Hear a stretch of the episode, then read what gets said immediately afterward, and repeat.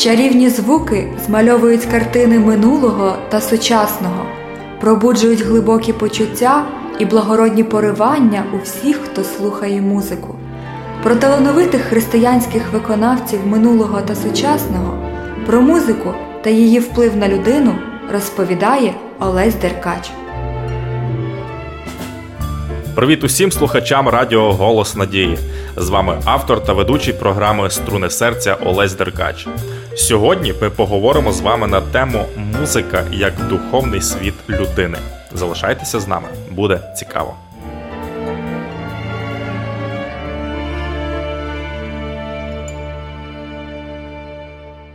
Час від часу так буває, що немає сили ти знає він, знає він, знає він, знає він, про всі турботи про смутки у житті. Ти довір йому себе, тільки вір, вір йому, вір йому, вір йому, вір йому, тільки він найкращий друг, ти вір йому, вір йому, вір йому, вір йому, вір йому, з ним ти пройдеш всі печалі на шляху.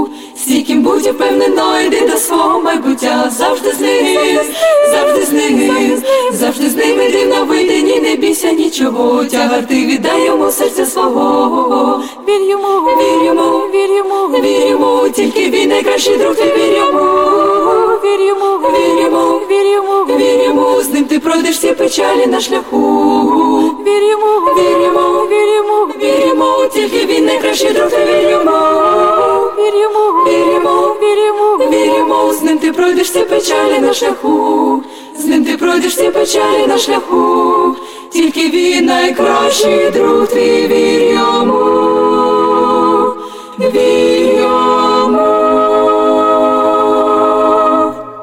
Скептик скаже: музика це вид мистецтва, а ним ситий не будеш. Але я вважаю, що саме мистецтво робить життя людини наповненим, багатозвучним, різнокольоровим. Музика, як один із видів мистецтва, збагачує світ людини барвами та емоціями. Але музика це не тільки естетична насолода. Леся Українка в юному віці через хворобу змушена була попрощатися із своїм фортепіано і забути про мрію стати музикантом. Проте любов до музики позначилась на багатьох її ліричних творах, які принесли їй світову славу.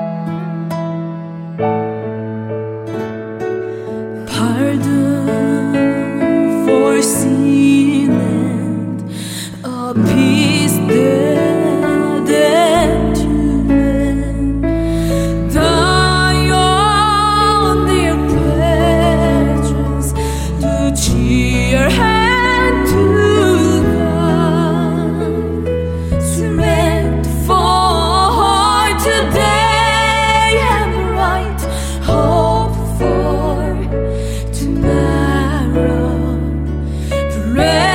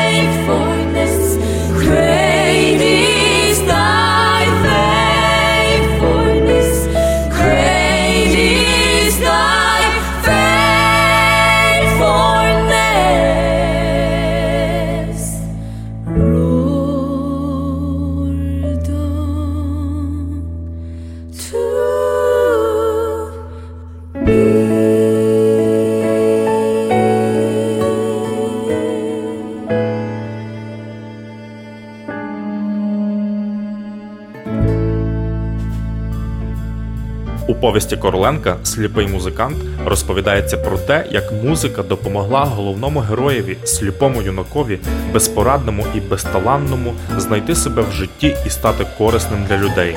Через музику сліпого кобзаря він зрозумів, що його особисте горе ніщо в порівнянні із стражданням сотень і тисяч нещасних. Ставши відомим музикантом, він відчув радість життя і свою потрібність іншим людям. Музика зробила із немічного каліки повноцінну, духовну багату людину, яка змогла подолати своє горе.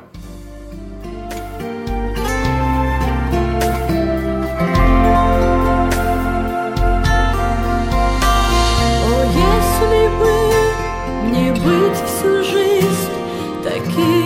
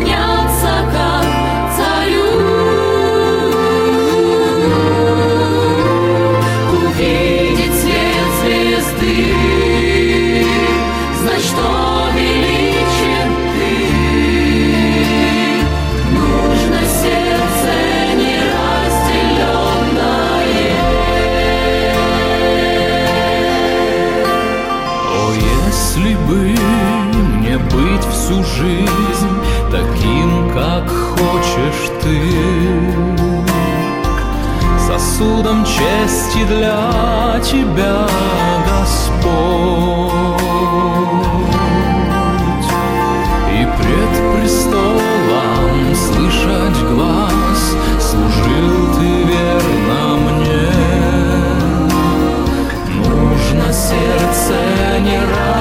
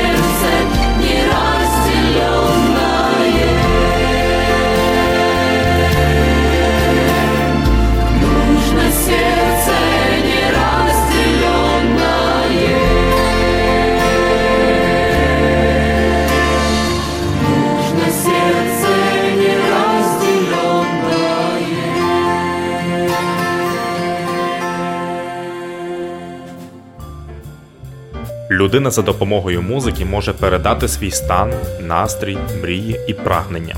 Все життя людини можна проілюструвати музичними творами. Буває, що люди, які не чують музику, часто цю прогалину заповнюють чимось іншим, наприклад, малюванням. Значно гірше, якщо людина свідомо робиться глухою. Її життя втрачає колір, сонце, повітря. Така людина сама себе обділяє щастям. Отже, музика є невід'ємною частиною духовного світу людини. Наша програма добігла свого кінця. Хай ваше серце наповняє тільки якісна музика. З вами була програма Струни серця та я її автор і ведучий Олесь Деркач. До побачення, до нових зустрічей в ефірі.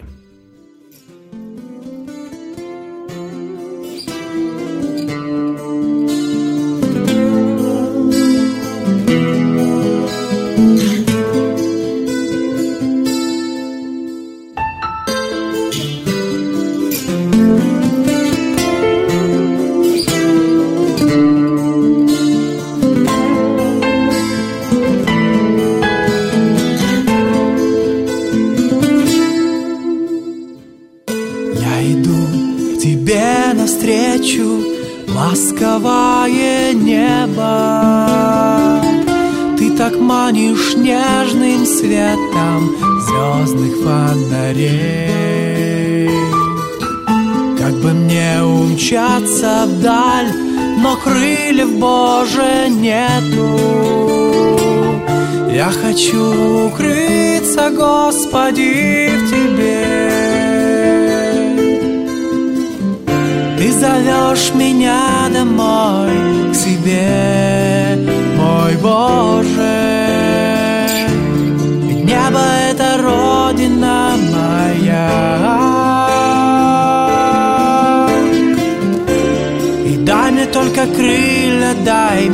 Веры тоже.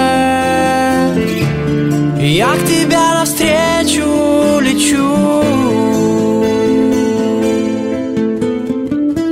Я устал бродить по свету, счастья в жизни нету.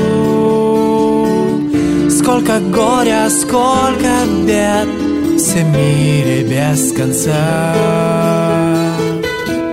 Лишь одна надежда, что мы встретимся когда-то. Это все, что, Господи, хочу. Ты зовешь меня домой к себе, мой Боже.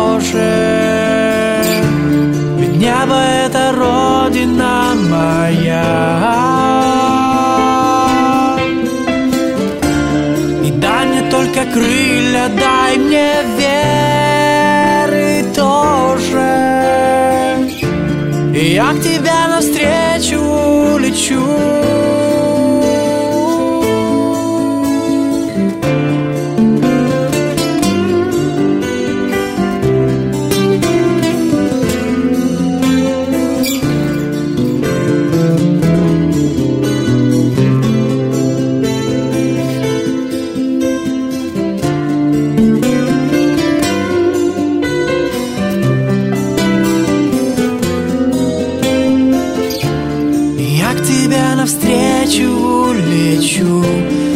я к тебя навстречу лечу, я к тебя навстречу